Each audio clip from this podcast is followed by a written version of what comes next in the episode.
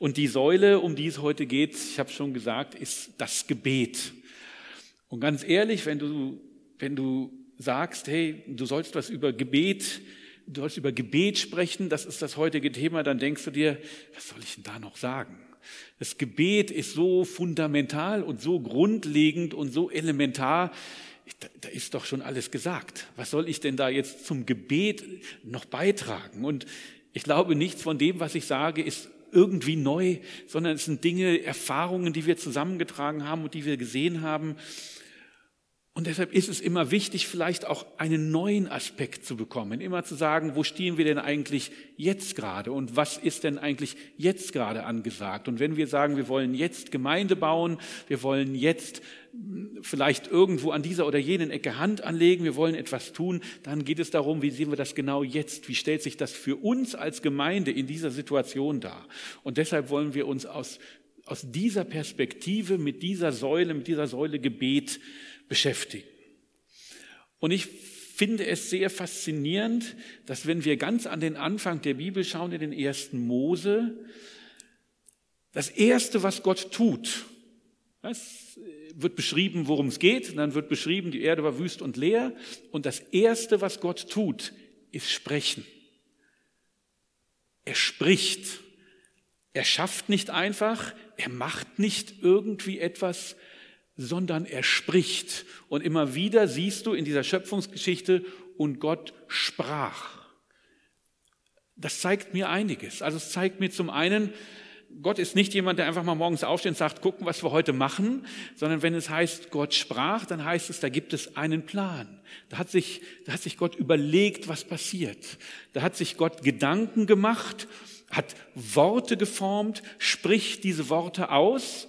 Und das ist das Zweite, wenn Gott spricht, dann geschieht etwas. Sein Wort kommt nicht einfach leer oder geht, kommt nicht leer zurück, sondern er hat einen Plan, er hat sich Gedanken gemacht, er spricht und das findet einen Widerhall. Und es ist immer das Wort und danach passiert etwas in der Schöpfung. Danach ordnet sich etwas. Danach entstehen, ordnen sich Sterne, es entstehen Dinge, die vorher nicht da waren. Und dann so geschieht die Schöpfung. Und schließlich heißt es in 1. Mose 1, Vers 26, und Gott sprach, lasset uns den Menschen machen, ein Bild, das uns gleich sei. Gott hat den Menschen geschaffen, um mit ihm Austausch zu haben, um mit ihm eine Beziehung zu haben. Und die geschieht über Sprechen. Wenn Gott spricht, dann passiert etwas, dann, dann geschieht etwas. Und wir sehen in der ganzen Schöpfungsgeschichte, wenn Gott in die physische Welt spricht, dann passiert das. Ja, Gott spricht und es geschieht. Und das Faszinierende ist, nur der Mensch kann sich entscheiden, ob er antwortet oder ob er nicht antwortet. Wir sind geschaffen in seinem Ebenbild und ein Teil dieses Ebenbildes ist, dass wir antworten können, dass wir dieselbe Möglichkeit haben, die Gott hat, nämlich uns etwas zu denken, uns etwas auszudenken, etwas in Worte, in Gedanken zu fassen und das in Worten auszusprechen. Und, und diese Kreativität und diese Möglichkeit, ja auch diese Macht, so etwas zu tun, die ist uns gegeben. Und mit den Worten können wir beschreiben, was gewesen ist. Wir können darüber sprechen, was uns berührt hat. Wir können beschreiben, was gerade ist, was wir gerade sehen. Und wir können mit den Worten etwas ausdrücken, was noch nicht ist.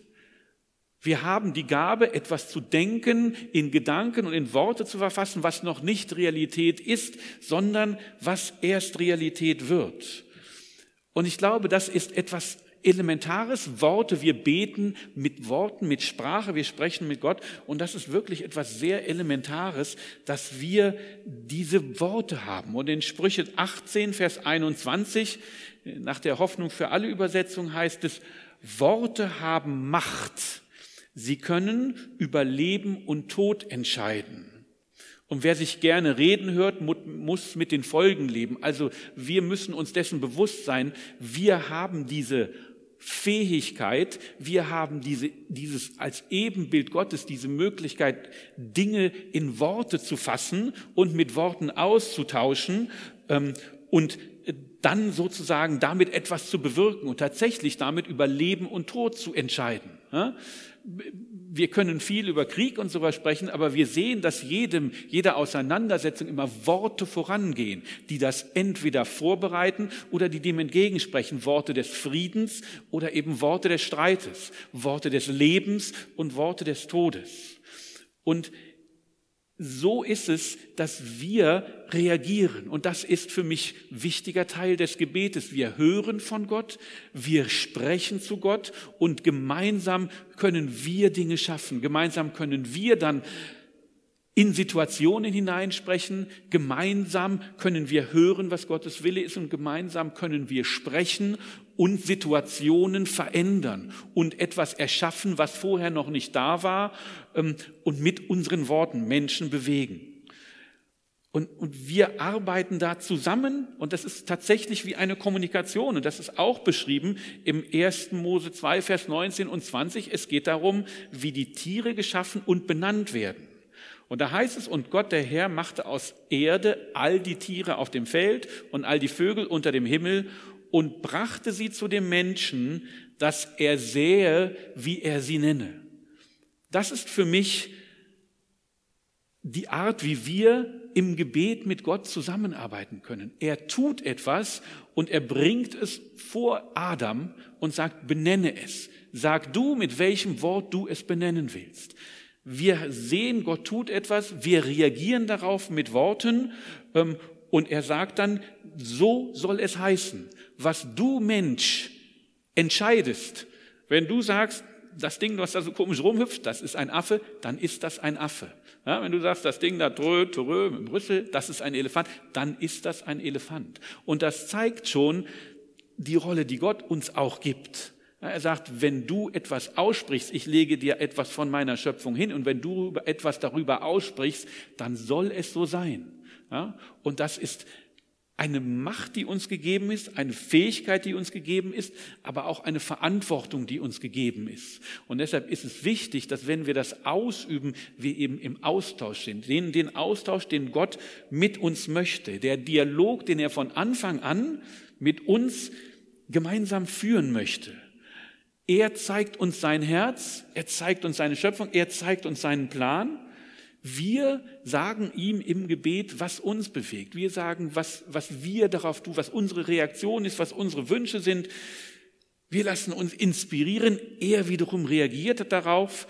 Wir haben das mal hier, wurde das mal als, als so eine Art Tanz beschrieben, wo man wirklich aufeinander, miteinander im Einklang ist. Und das ist, was wir mit Gebet tun wollen. Ich habe ein Zitat gefunden, wo jemand gesagt hat, Gebet ist nicht eigene Leistung. Es geht nicht darum, wie toll, wie schön, wie lange und wie wunderbar und wie eloquent ich beten kann, sondern ein Kreislauf, sondern ein in den Kreislauf mit hineingenommen sein. Diese, dieser ständiger Austausch zwischen dem Menschen und Gott, dort hineingenommen zu sein. Gott schenkt die Zuwendung, dass wir uns wieder ihm zuwenden. Das ist ein, das ist, das ist das Wichtige am Gebet, dass wir wirklich diesen Austausch haben, diese Wissen, Gott möchte mit uns im beständigen Austausch sein, möchte von uns hören und wir möchten von ihm hören. Und beides gehört zum Gebet. Und das ist, gilt für alle Phasen des Lebens. Es gilt sowohl für die schönen Momente, wo du schreien und dich mitteilen möchtest, und es gilt gerade auch für die Momente, wo du dich eigentlich verstecken möchtest. Und das ist genau der Moment im 1. Mose 3, 9 und 10, wo Adam sich vor Gott versteckt. Er hat in den Apfel gebissen. Er hat auf die Schlange die gehört, die gesagt hat, ohne Gott kannst du viel mehr tun kannst das Gleiche, sogar viel mehr tun. Das ist doch viel mehr wert. Muss doch nicht auf den hören. Und er hat, er hat sich dem hingegeben. Und er auf einmal merkt, er ist nackt und versteckt sich. Und Gott, der Herr, rief Adam und sprach zu ihm, wo bist du? Gott weiß, was passiert ist. Gott weiß, was Adam gemacht hat. Trotzdem sucht er weiterhin die, den Austausch. Er, er möchte mit ihm sprechen. Er sagt nicht Schluss, aus, vorbei. Er, er sagt, Gott spricht, wo bist du? Was ist los? Adam, was ist passiert? Ich möchte mit dir sprechen. Ich möchte von dir hören. Warum? Ich möchte das verstehen. Ich möchte mit dir diesen Austausch haben.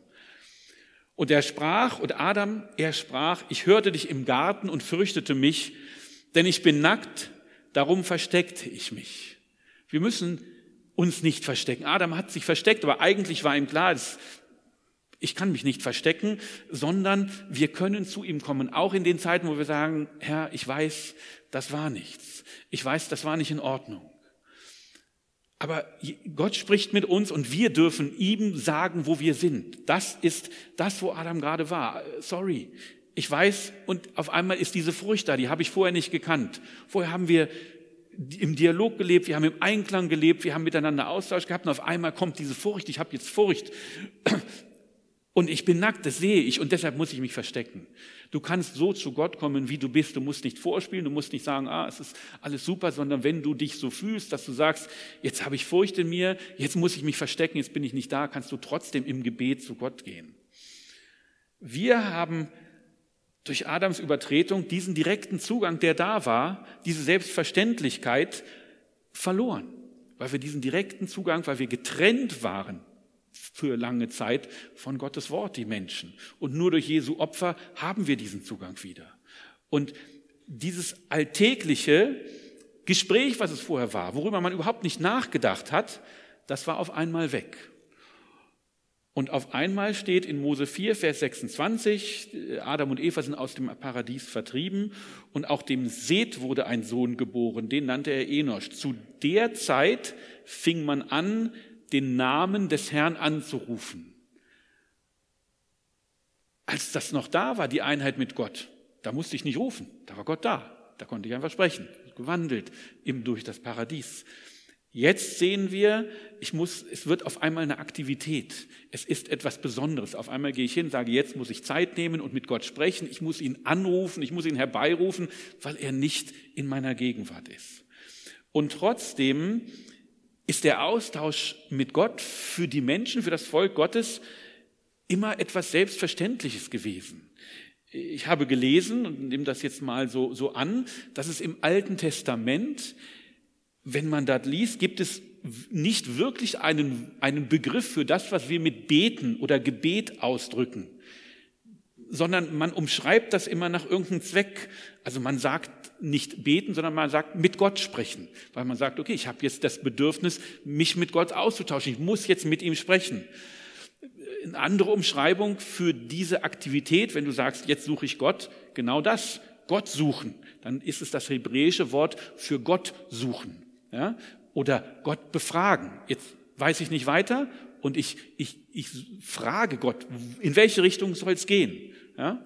Ähm, und dann werden Eigenschaften da umschrieben. Also man sagt nicht, ich bete, sondern es wird gesagt, wir rufen oder wir schreien, weil wir vor Verzweiflung dastehen und nicht weiter wissen und, und, das, und, und, und, und einfach Gottes Angesicht suchen.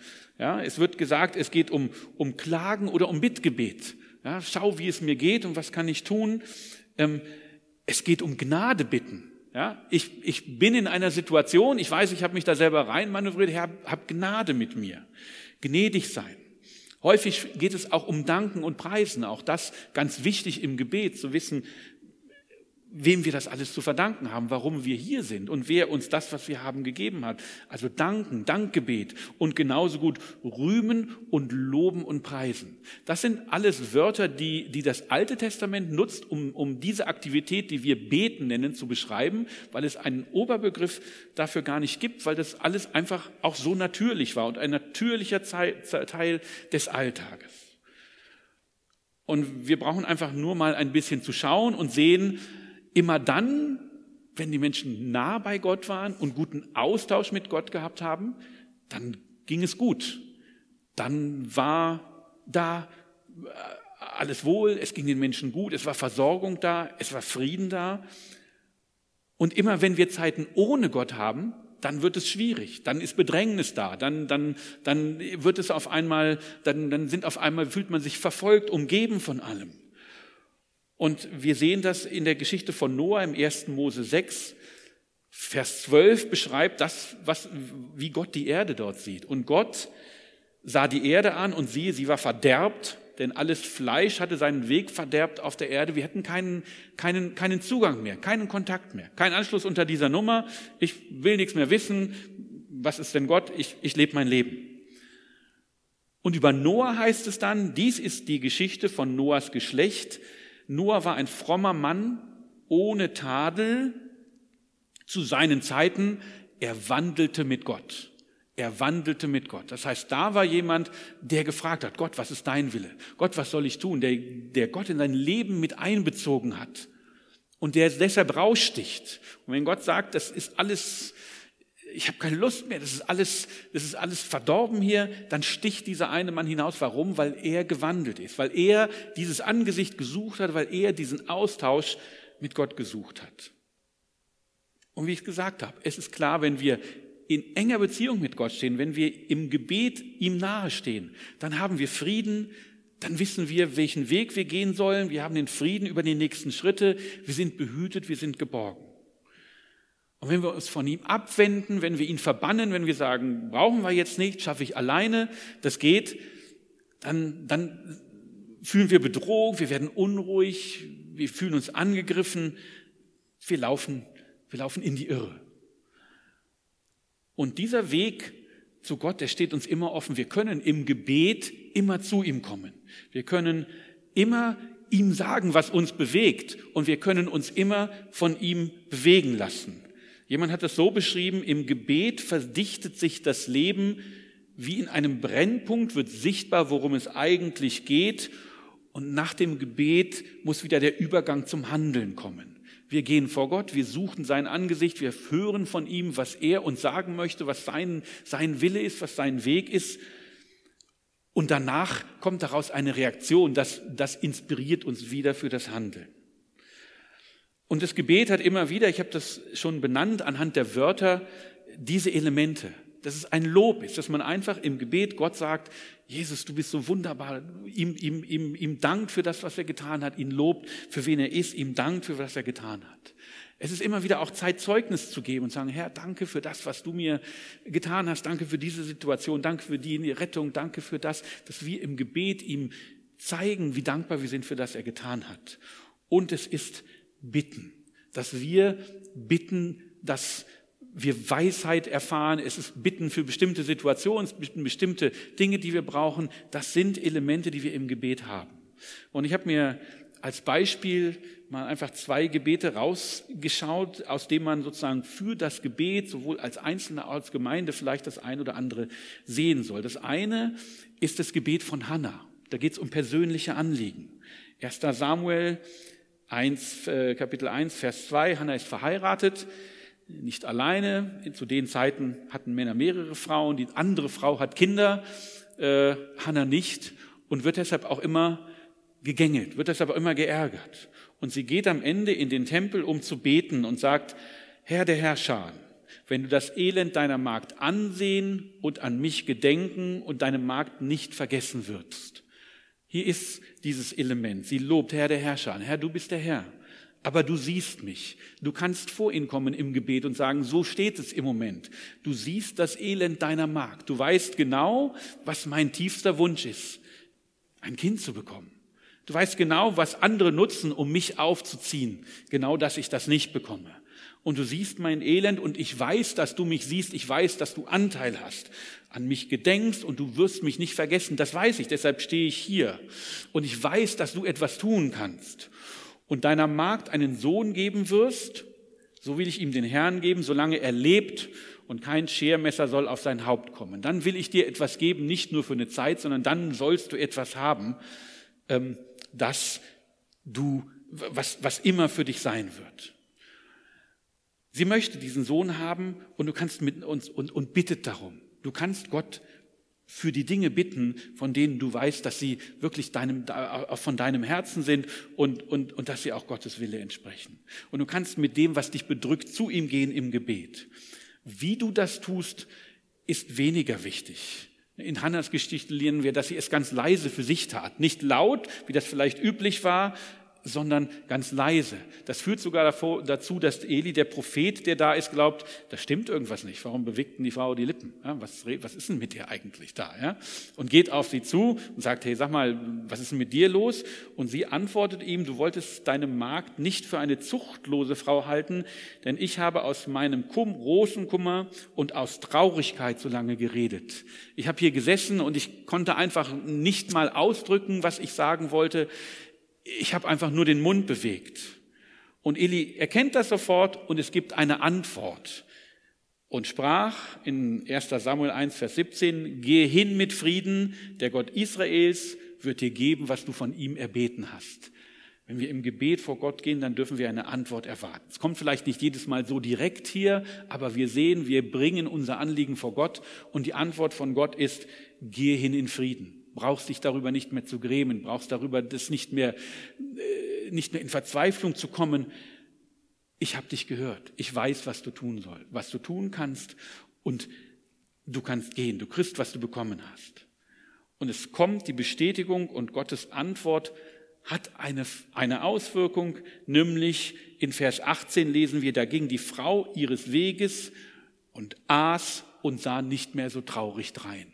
Das ist das, was Gebet wirken kann. Du bringst, du gehst vor Gott, du bringst dein Anliegen vor Gott und wenn du weißt, er erhört dich, dann gehst du und dann bist du nicht mehr traurig. Das ist nicht die einzige Antwort, tatsächlich, wie Gott es verheißen hat.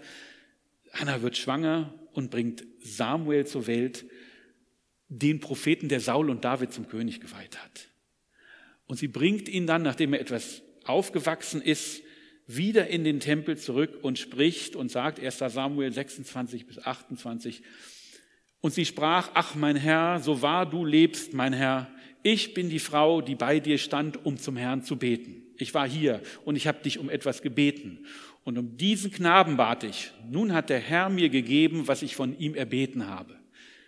Ich habe das Gebetserhörung erfahren.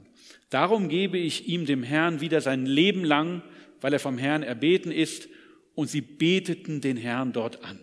Wir wissen, dass wenn wir vor Gott gehen, als Einzelne oder auch als Gemeinde, dass Gott uns hört, dass Gott uns anhört und wir wissen, dass wir uns freuen können auf seine Antwort. Und das führt wiederum dazu, dass wir das, was wir zusagen, dass wir auch unseren Teil einhalten. Sie hat gesagt, wenn du das tust, dann werde ich dir diesen Sohn geben. Äh, und sie tut es. Sie bringt ihn hin und sie sagt nicht, ach Mensch, jetzt habe ich das Kind, das ist ja auch egal, was äh, gewesen ist, sondern sie geht hin, sie gibt das, das Kind dem Herrn und Gott nutzt diese, dieses Kind, Gott nutzt den Propheten Samuel, um das Land Israel zu segnen. Und genauso wie das im Einzelfall ist, genauso kann, kann eine, können wir kollektiv vor Gott kommen. Können wir als Gruppe, können wir als Gemeinde, können wir als ganzes Volk vor Gott gehen ihm etwas bitten und, und ihn, äh, ihn anbeten und von ihm erbitten. Und das ist das Gebet von, Sal von Salomo. Er hat den Tempel gebaut, dem Herrn einen Tempel gebaut und eingeweiht. Und es ist die große Einweihungszeremonie. Ganz Israel ist da, das ganze Volk ist da und der Tempel Salomos wird eingeweiht. Und auch hier spricht Salomo das Gebet und sagt in 1. Könige 8, Vers 17, mein Vater David hatte es zwar im Sinn, den Namen des Herrn, des Gottes Israels, ein Haus zu bauen. David wollte das und hat gesagt, ich baue dir ein Haus. Aber der Herr sprach zu meinem Vater David, dass du im Sinn hast, meinen, in meinem oder meinem Namen ein Haus zu bauen, daran hast du wohlgetan, dass du dir das vornahmst. Doch nicht du sollst das Haus bauen, sondern dein Gott, dein Sohn, der dir geboren wird, der soll meinem Namen ein Haus bauen. Auch das ist natürlich eine Erfahrung, die wir im Gebet machen. Wir sagen, Herr, das möchte ich haben. Und Gott sagt, das ist gut, das ist schön, aber ich habe einen anderen Plan. Und auch das ist Teil des Gebetes. Das ist Teil, äh, vor Gott zu gehen und zu sagen, ich möchte deinen Plan hören. Wir dürfen mit unseren Wünschen, mit unseren Gedanken, ich will dir ein Haus bauen, vor dich treten. Und wir sind offen zu sagen, Herr, wenn das gut ist, dann, dann bestätige das, wie wir das bei Hannah gesehen haben. Und wenn dein Plan ein anderer ist, dann lass es uns wissen. Ja? Und Gott sagt, ja, das ist super, das finde ich gut. Aber das ist nicht mein Plan. Dein, dein, dein Haus ist etwas anderes und äh, David hat uns ein Haus gebaut, sozusagen mit Psalmen und mit Liedern und mit Gebeten. Das ist das Haus, was David gebaut hat. Aber nicht du sollst das bauen, sondern mein Sohn. Gott ist ein Gott, der in Generationen denkt und Gebete beantwortet und jeder Generation das aufgibt, was jetzt gerade zu tun ist. Und der Herr hat sein Wort wahrgemacht, sagt Salomo dann in Vers 20, dass er gegeben hat, denn ich bin zur Macht gekommen an meines Vaters David Stadt und sitze auf dem Thron Israels, wie der Herr zugesagt hat, und habe gebaut ein Haus dem Namen des Gottes Israels und habe dort eine Stätte zugerichtet, der Lade, in der die Tafeln des Bundes sind, denn, denn den der Herr geschlossen hat mit unseren Vätern, als er sie aus dem Ägyptenland führte. Jetzt wird es vollbracht. Und jetzt wird dieses Gebet tatsächlich sozusagen das, was Gott zugesagt hat, wird getan. Salomon gibt sich oder Salomon übernimmt das und sagt, ich baue dieses Haus und dann ist es ein, ein Platz, da geht es nicht darum, wie schön das Haus ist, sondern bei der Einweihung, bei dem Gebet geht es darum, dass dort der Geist Gottes sitzt, dass ich dort diese Begegnung mit Gott haben kann, im Gebet. Und Salomo bittet es in diesem langen und schönen Gebet, wo ich einfach nur ein bisschen rausgreifen will, im Vers 38, wer dann bittet und fleht, sei es jeder Mensch oder dein ganzes Volk, alleine oder kollektiv, die da ihre Plage spüren, jeder in seinem Herzen und breiten ihre Hände aus zu diesem Hause.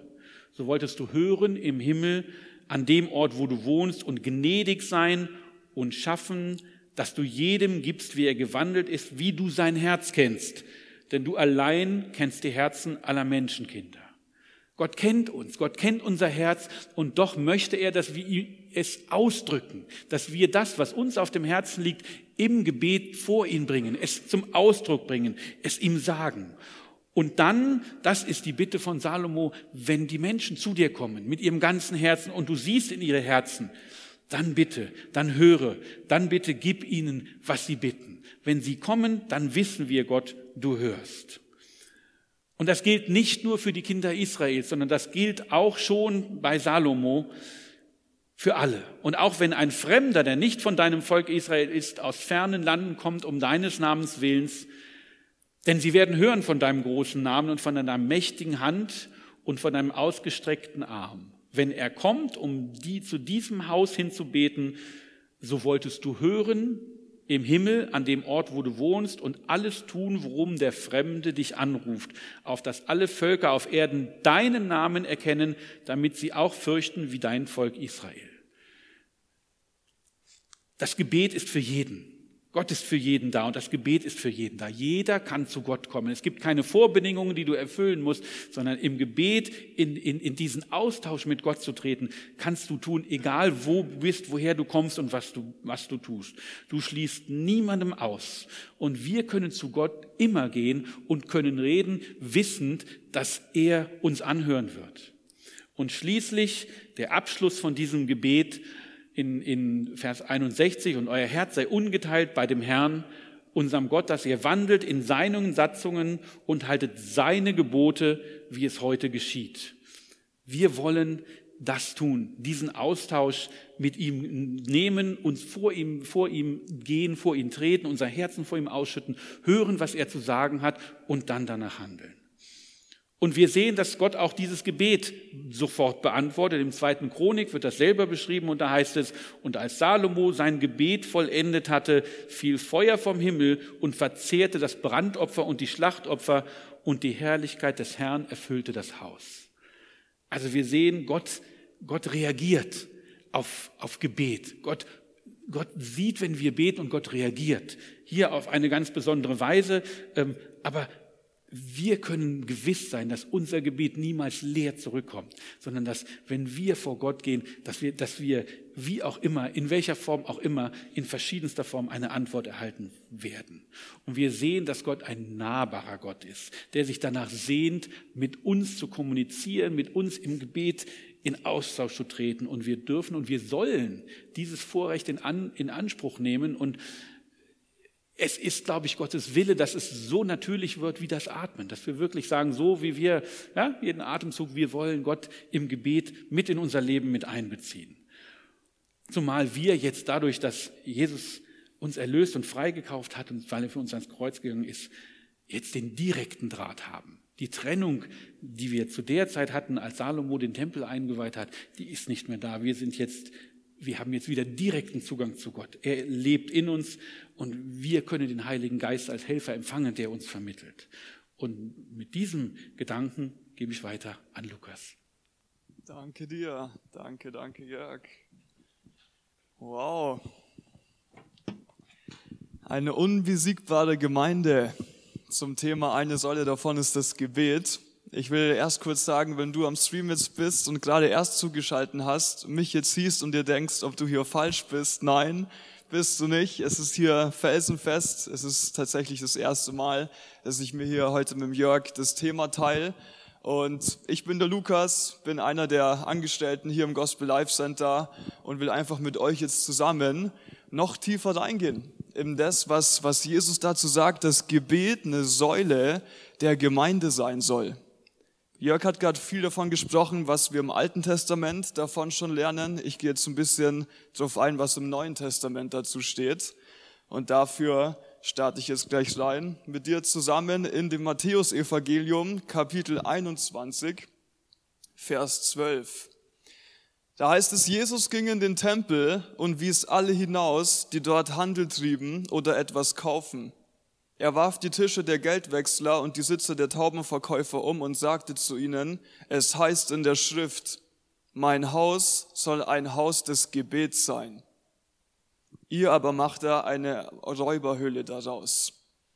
Das ist, wo Jesus ganz klar angesagt hat, was die Identität von dem, dass wir uns hier treffen, überhaupt sein soll. Da seine Gemeinde soll ein Gebetshaus genannt werden in erster Linie. Das zeigt uns schon mal ganz gut an, was für einen Stellenwert Thema Gebet hier haben muss. Wenn, stell dir vor, wir wollen in ein Steakhouse gehen, wir setzen uns hin, machen die Karte auf und finden nur vegane Gerichte. Das geht nicht.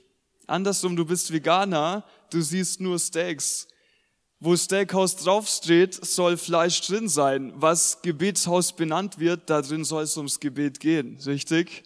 Und das ist, das ist einfach, wo Jesus maßgeblich einen Schwerpunkt setzt. Und er hat sogar schon letztendlich da nur eine Stelle zitiert aus dem Jesaja, Kapitel 56, Vers 7, wo er später sagt, mein Haus soll ein Gebetshaus genannt werden und vorher in Vers 7, denn ich will die will ich zu meinem heiligen Berg führen. Er redet davon, die, von denen, die zu ihnen, äh, zum Glauben an Jesus kommen und sie in meinem Bethaus erfreuen. Das sagt noch mal ein bisschen mehr, wie schön das auch ist, wie gut und wichtig es ist, dass wir uns für Jesus aufmachen. Weil Jesus ist der, von dem wir jetzt letztendlich die Freude bekommen. Er, die Freude am Herrn ist unsere Stärke.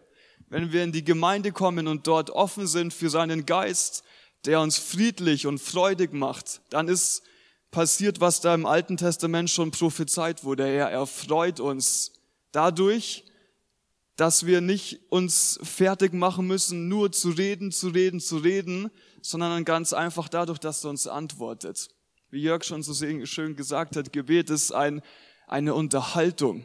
Wir reden miteinander, nicht nur zu ihm, er auch nicht nur zu uns tatsächlich, wir unterhalten uns. Und das ist oft wie Freude entstehen kann. Und ich will, bevor wir jetzt gleich tiefer reingehen, was gemeinsames Gebet überhaupt auswirken kann, uns mal kurz klar machen, was allein dadurch passiert, dass du zum Glauben an Jesus gekommen bist und wie wichtig das ist für dein Umfeld. Mir ist da eine Stelle eingefallen, die ich noch vorlesen will, bevor ich die Stelle vorlesen mag, die ich jetzt eigentlich vorlesen wollte. Es heißt im Jakobusbrief, einfach mal, da werden wir gleich tiefer reingehen, das Gebet eines Gerechten vermag viel, wenn es ernstlich ist. Das Gebet eines Gerechten vermag viel, wenn es ernstlich ist. Elia war ein Mensch von gleicher Art wie wir und er betete inständig, dass es nicht regnen solle und es regnete drei Jahre und sechs Monate nicht im Land. Und weißt du zu dem Thema das Gebet eines Gerechten? Vergiss bitte niemals, dass du und ich von Jesus gerechtfertigt sind. Wir sind von Jesus dazu befähigt, Menschen zu sein, die ihm wichtig sind. Einfach weil du durch dein Glauben an Jesus jemand bist, auf den Jesus ganz besonders schaut, ist dein Gebet ganz besonders wichtig und extrem ausschlaggebend. Das Gebet eines Gerechten vermag viel. Das Gebet eines Gerechten, du bist gerechtfertigt, mach dir mal klar, was das für eine Auswirkung hat. Und da heißt es noch so schön weiter, Elia war ein Mensch von gleicher Art wie wir. Er weiß, es heißt so schön hier, du weißt selber, wie du manchmal drauf bist und ich auch. Manchmal ist es nicht gut, wenn du mich triffst in gewissen Situationen. Da kommt nicht so die Freude dabei raus. Aber selbst in dieser schlimmen Zeit, Elia war ein Mensch wie wir. Es ging ihm mal besser und mal schlechter. Aber wo er gebetet hat und da, wo es ihm ernstlich geworden ist, war bei ihm ein, einer der Ergebnisse, dass es drei Jahre und sechs Monate nicht geregnet hat. Damit soll, will ich dir zusprechen und dich motivieren. Lass dich von deinen Gedanken, die dir sagen, ja, was soll mein Gebet schon ausrichten, nicht vom Gebeten, Beten abhalten.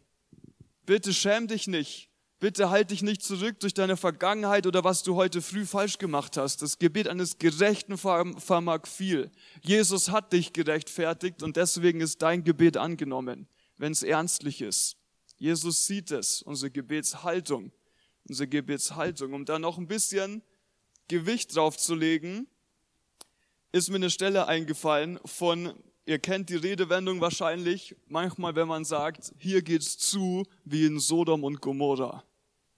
Damit sagst du eigentlich vielleicht sogar, da ist die Hölle los. Und du sagst damit auch, hier ist, geht alles den Bach runter, es ist komplett unordentlich hier, es ist eine Katastrophe.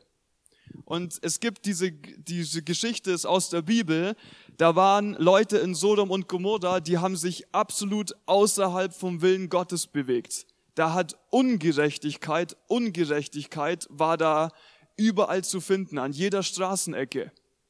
Und es das heißt, da hat, da hat, wurde gebetet, der Abraham hat gebetet, dass, dass Gott, er hat gesagt, Gott, wenn da wenigstens 50 Gerechte sind, heißt es hier Mose, der Herr sprach, 1. Mose Kapitel 18, wenn ich, wenn ich 50 Gerechte in Sodom finde, in der Stadt, so will ich um ihrentwillen den ganzen Ort verschonen. Weißt du, was das für eine Auswirkung hat, dass du von Jesus gerecht gesprochen bist? Einfach, dass du gerecht gesprochen bist, ist gut für deine Freunde und für deine Arbeitskollegen. Das ist besser für sie, ob sie es mehr oder weniger spüren. Aber deine Anwesenheit als Gerechter hier auf der Erde, das macht den Unterschied in deiner Arbeit. Gott hat gesagt auf das Gebet von Abraham hin, wenn ich nur 50 Gerechte finde in einer Stadt voller Ungerechtigkeit, wegen denen verschone ich sie, lasse ich kein Feuer vom Himmel regnen. Die traurige Geschichte ist, es gab nicht mal 50, es gab auch keine 40, es gab nicht mal 10. Feuer ist vom Himmel gekommen und die Stadt wurde weggerafft durch das Gericht von Gott. Lot aber, einer der Gerechten, er ist rausgeflohen und er, er, er sollte eigentlich weit wegfliehen in die Berge. Er hat, das ist zum Thema Mut, wie sehr wir uns trauen können. Es heißt, neben Sodom und Gomorra, da waren noch mehr Städte, die das Gericht treffen sollte. Und Lot sollte da mit seiner Frau und Kindern ganz weit wegfliehen, weg von all diesen Städten. Und er sagt aber im Gebet zu Gott, ich schaff's nicht in die Berge, da komme ich vielleicht vorher um, das ist mir zu viel, lass mich doch in die Stadt fliehen, die ist nämlich viel näher. In anderen Worten, das ist viel entspannter für mich, da muss ich nicht so weit fliehen. Und das heißt da, später in dem ersten Mosesbrief Kapitel 18, dass tatsächlich um des gerechten Willen hat Gott Lot in die Stadt Soa fliehen lassen, die eigentlich auch dem Gericht verfallen sein sollte. Aber weil er halt so gut ist, hat er Soa nicht das Gericht treffen lassen, wegen ihm, der dann da eingezogen ist. Was für eine Auswirkung du und ich hier haben. Und jetzt nicht nur, dass wir gerechtfertigt sind, wir haben vorher schon angeschaut drüber hinaus, das Gebet eines Gerechten. Da ist jetzt noch mal ein Stück mehr, wie wir unser Umfeld beeinflussen, wie wir unsere Stadt beeinflussen. Dein Gebet verändert Kulturen. Dein Gebet sichert das, das Bestehen von, von ganzen Städten und von Völkergruppen. Dein Gebet ist es. Warum Leute früher oder später merken, Jesus ist Gott, den sie haben wollen, den sie brauchen. Wir machen weiter. Zu dem, was Gebet als Auswirkung hat. Was ist, was, was, was machen wir denn maßgeblich im Gebet? Das ist eine ganz tolle Stelle aus der Offenbarung, Kapitel 8, Vers 4. Und der Rauch des Räucherwerks stieg auf vor Gott, zusammen mit den Gebeten der Heiligen aus der Hand des Engels. Und der Engel nahm das Räuchergefäß, und jetzt sehen wir mal, was unsere Gebete ausrichten.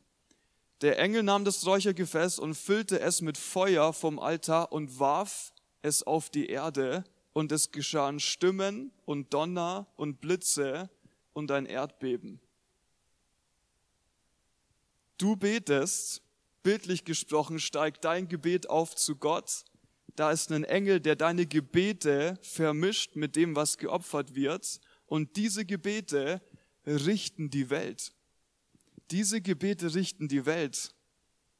Das ist, was los ist, wenn wir beten.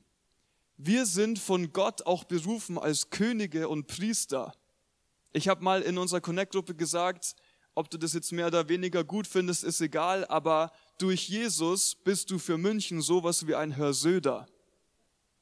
Durch Jesus bist du für Deutschland sowas wie der jetzige Kanzler und, und Koalitionen, die maßgeblich was zu sagen haben. Wir haben ganz schön was in der Hand. Wir haben eine riesengroße Verantwortung bekommen. Und oft einfach, weil wir die Verantwortung, weil wir uns der nicht bewusst sind und weil wir sie manchmal vergessen, beten wir auch weniger. Wie schade wär's, wenn wir unsere Autorität, was Gott uns da anvertraut hat, nicht annehmen. Und er will es durch die Gemeinde tun. Er hat, Jesus hat gesagt, durch Jesus in unserem Herz sind wir das Licht der Welt. Und er hat weiter gesagt, sind wir zusammen wie eine Stadt, eine Stadt auf dem Hügel, die nicht verborgen bleiben kann.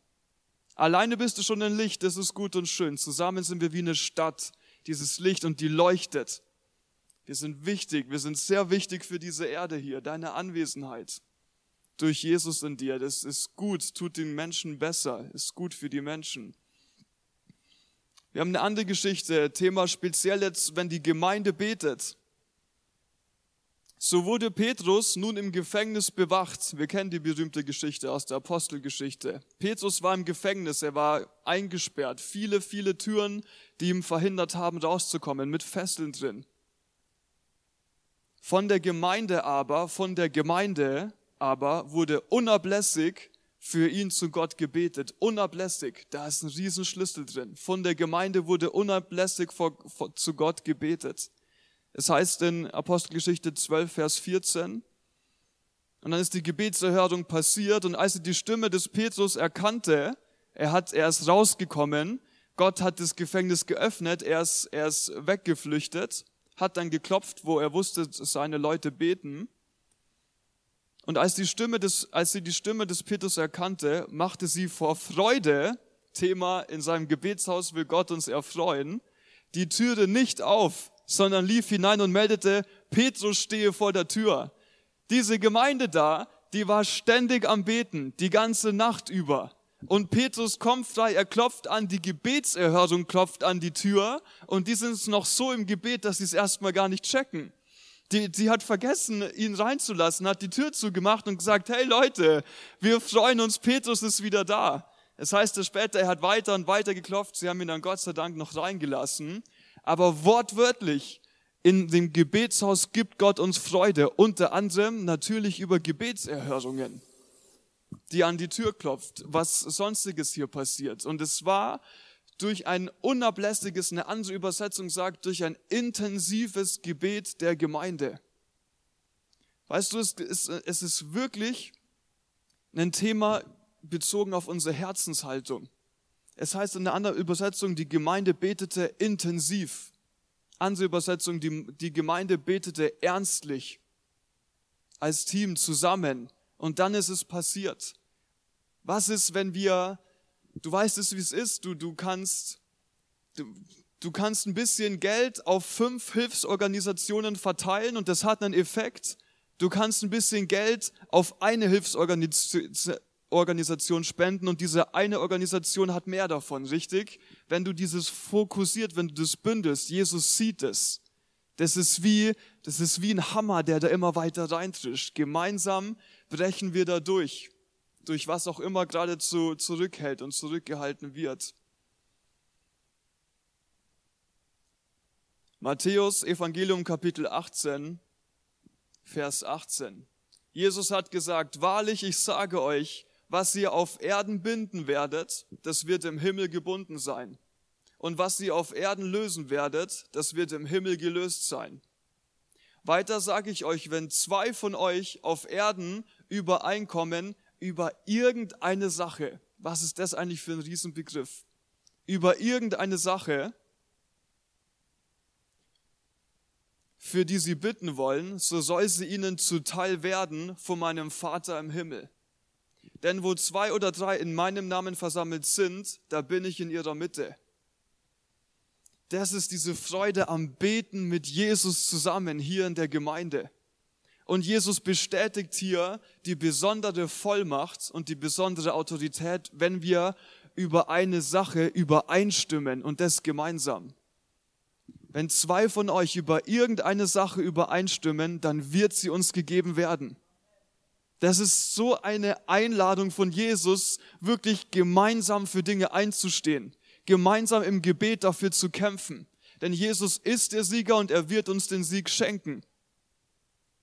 Und manchmal ist die Frage, ob wir den Sieg sehen, einfach dadurch, ob wir uns zur Verfügung stellen, zu siegen im Gebet oder wenn wir gar nicht erst beten, leider gar nie den Sieg sehen, weil da keiner ist, der, der jubeln kann. Jesus will uns jubeln sehen und durch das Gebet gemeinsam, da brechen wir durch und da passiert es. Da passiert es. Es ist das gemeinsame Gebet, es ist das anhaltende Gebet. Noch ein Vers weiter, bevor wir noch mal kurz zurückspringen, im Lukas Kapitel 21, Vers 36. Wachet nun zu aller Zeit betend, auf dass ihr würdig geachtet werdet, diesem allem, was geschehen soll, zu entfliehen und vor dem Sohn des Menschen zu stehen. Gemeinsames Gebet haben wir gemerkt, was für eine Kraft hat und dann auch das ernstliche Beten, das intensive Beten. Und dann auch noch das lange Beten. Sie beteten unablässig. Es steht hier im Lukas, wacht nun zu aller Zeit betend. Es, wenn wir gemeinsam beten, hat Kraft. Wenn wir das Gebet, was wir da beten, ernst meinen, hat es noch mehr Kraft. Wenn wir das, was wir beten, dauerhaft beten, kommt die dritte Stufe von Power mit dazu. Wir wachen betend. Lukas 21, 36. Wacht nun zu aller Zeit betend. Das ist diese Einladung, wo auch Jesus sagt, ja, jeden Dienstag 19 Uhr bin ich gewöhnt. Okay, da ist wieder dieselbe Bibelstelle. Kann schon sein. Aber einfach das Dranbleiben, die Wiederholung. Da gibt's Tag X, wo du durchbrichst. Und einfach weil du dranbleibst, wirst du den Sieg sehen. Werden wir zusammen jubeln. Es ist das Dranbleiben. Und weißt du, dieses Dranbleiben, eigentlich ist es logisch wenn wir in Unterhaltung bleiben, wir bleiben im Willen Gottes. Wir bleiben sensibel für die Stimme von Gott. Beten heißt ja auch hören. Lange beten, dauerhaft beten, ausdauernd beten, hält uns letztendlich in dem Willen Gottes. Was machst du, wenn du nicht betest? Mit wem unterhältst du dich dann? Du darfst gerne mit deinem Ehemann reden und auch mit deinen guten Freunden, ist schon wichtig. Aber maßgeblich, wenn wir länger gar nicht beten, es passiert so oft, wir haben Stress und dann ist Beten manchmal wie ein Ventil. So, jetzt kann ich nicht mehr, mir reicht's jetzt, ich kann nicht mehr, ich will nicht mehr. Und dann freut sich, dass wir genau in der Situation auch beten. Jesus freut sich darüber. Aber würden wir beständig beten, würde dieses Ventil beten, dieses jetzt kann ich mehr, kann ich nicht mehr, entweder gar nicht entstehen oder auch nur selten. Weil ständig im Gebet heißt ständig Lösungen. Ständig im Gebet heißt ständig, oh, ich sehe, wie es weitergehen soll. Das sind Riesenvorteile im beständigen Gebet. Deswegen bitte komm immer und immer wieder zu Catch the Fire am Dienstag. Hör nicht auf zu beten. Beten ist ein Lebensstil. Beten ist ein Lebensstil.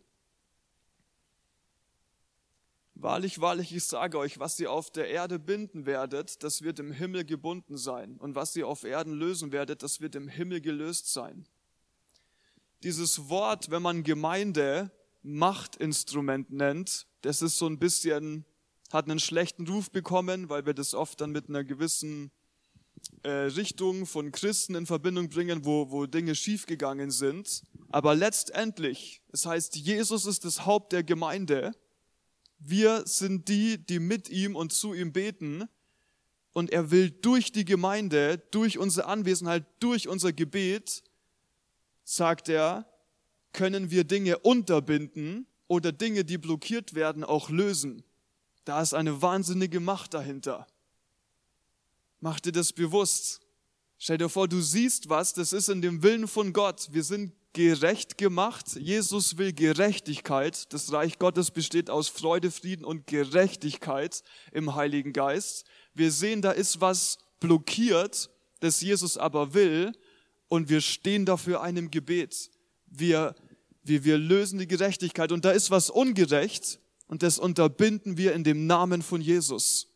Da ist was ungerecht und es darf nicht so weitergehen. Dafür beten wir in Jesu Namen.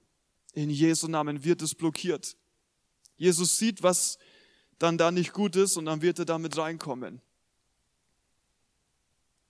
Das wird im Himmel gelöst sein. Das, das ist so eine Riesenautorität, wenn wir beten.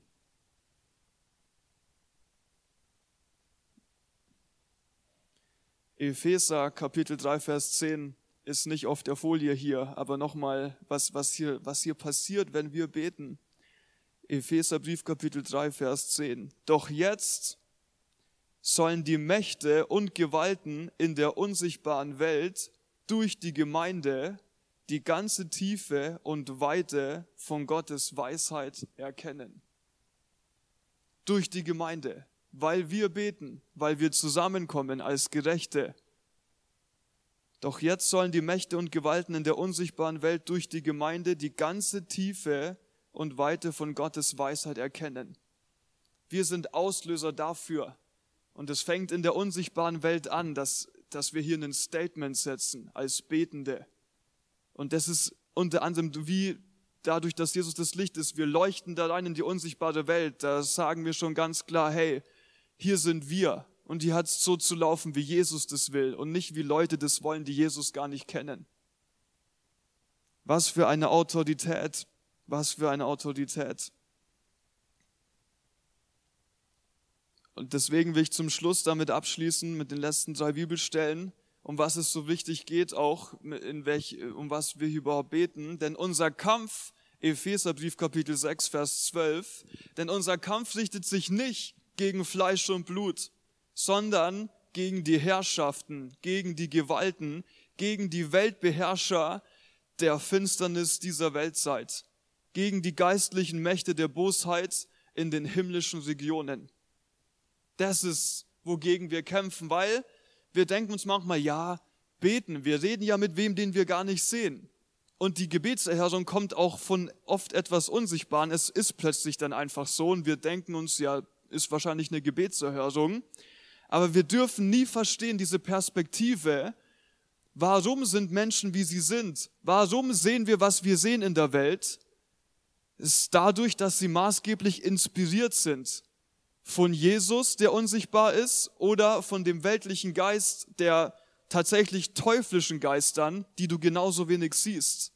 Und wenn wir im Gebet ansetzen gegen diese Weltbeherrscher der Finsternis, und die Leute dann da von dieser bösen und falschen Inspiration frei werden, dann hilft es denen schon angefangen an, anzufangen, anstatt ungerecht gerecht zu handeln. Wir setzen, wir setzen schon da an, bevor das ins Sichtbare kommt, im Gebet. Wir setzen schon in der unsichtbaren Welt an. Denn unser Kampf richtet sich nicht gegen Fleisch und Blut, sondern gegen die Herrschaften, gegen die Gewalten, gegen die Weltbeherrscher der Finsternis dieser Weltzeit, gegen die geistlichen Mächte der Bosheit in den himmlischen Regionen. Und da zählt Paulus jetzt einige Dinge auf, die, die, die wichtig sind für unseren Lebensstil als Christ, aber eine davon ist besonders wichtig zum Thema für heute.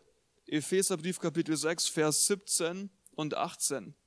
Und das Schwert des Geistes, welches das Wort Gottes ist, indem ihr zu jeder Zeit betet mit allem Gebet und Flehen im Geist und wacht zu diesem Zweck in aller Ausdauer und Fürbitte für alle Heiligen.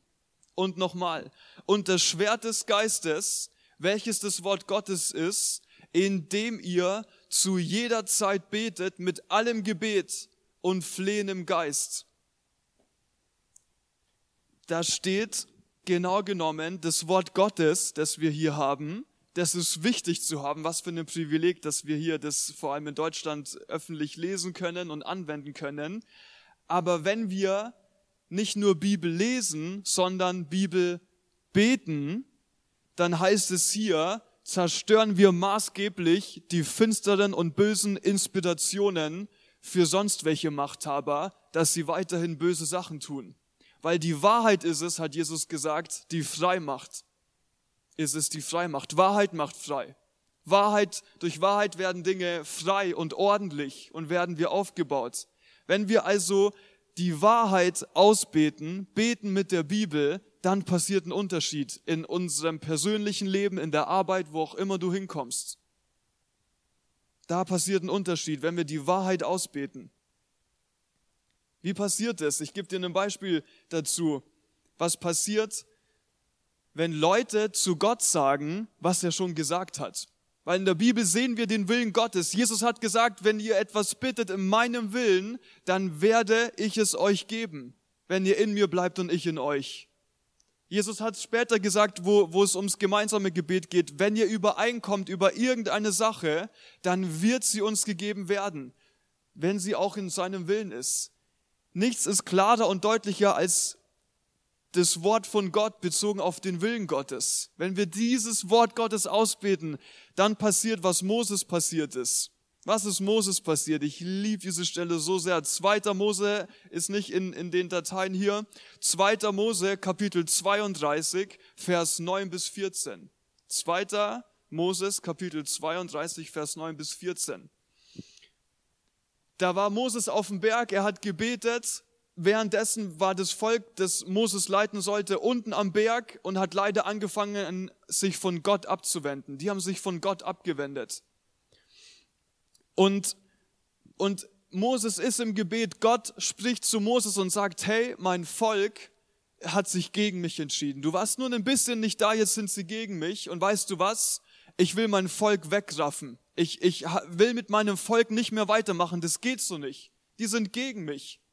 Ich liebe sie und helfe ihnen und die entscheiden sich gegen mich.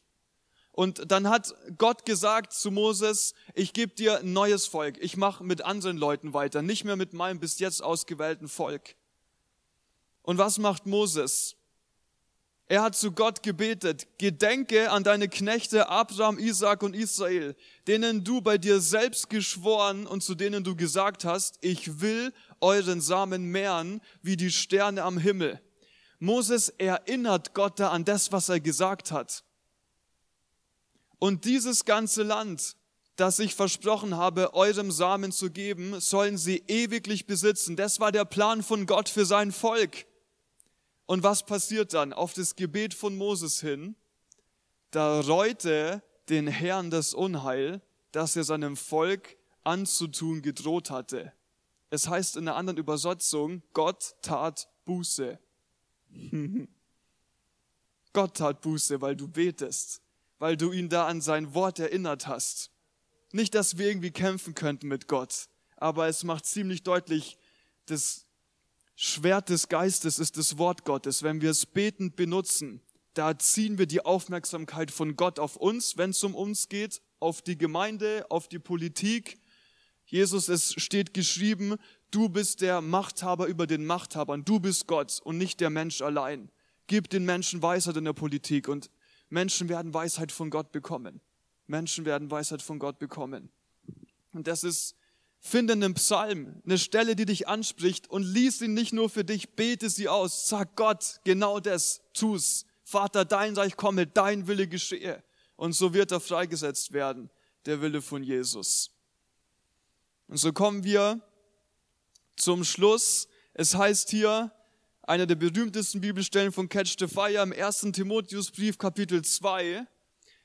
Das erste und wichtigste, wozu ich die Gemeinde auffordere, ist das Gebet. Es ist unsere Aufgabe, deine und meine Aufgabe als Christen,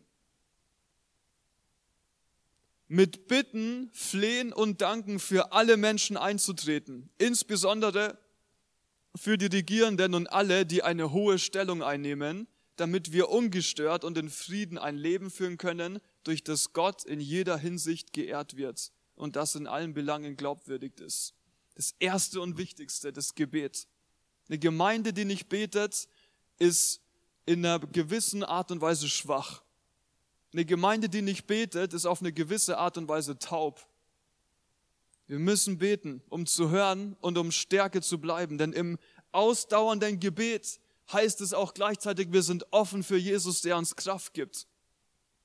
Lasst uns im Gebet dranbleiben, mit Flehen und Danken, mit Bitten, mit für die ganzen Menschen. Wir, wir sagen oft, wir müssen Dinge besprechen. Lasst uns Dinge bebeten. Lasst uns Dinge bebeten, wo wir Nachrichten hören. Leute von Freundeskreisen, lasst uns Dinge bebeten. Wir regen uns so schnell auf und oh, ich würde dies und jenes tun. Jesus ist auch viel schneller als wir. Einfach weil wir beten, tut er was. Weil die Wahrheit ist aus Jakobus Kapitel 4, Vers 2. Ihr seid begehrlich und habt es nicht. Ihr mordet und neidet und könnt es doch nicht erlangen. Ihr streitet und kämpft, doch ihr habt es nicht, weil ihr nicht bittet. Woanders heißt es, wir haben nichts von Gott, weil wir mit unseren Anliegen gar nicht zu ihm kommen. Ich liebe solche harten Verse. Die machen mich wach manchmal. Das sind Verse, die mich aus dem Bett bringen und mir sagen, jetzt, jetzt geht's um was. Einfach weil ich jetzt bete, tut sich was und wird's jetzt besser. Ihr streitet und kämpft, doch ihr habt es nicht, weil ihr nicht bittet. Anders bei uns. Amen. Wir beten. Wir beten. Wir beten alle Zeit.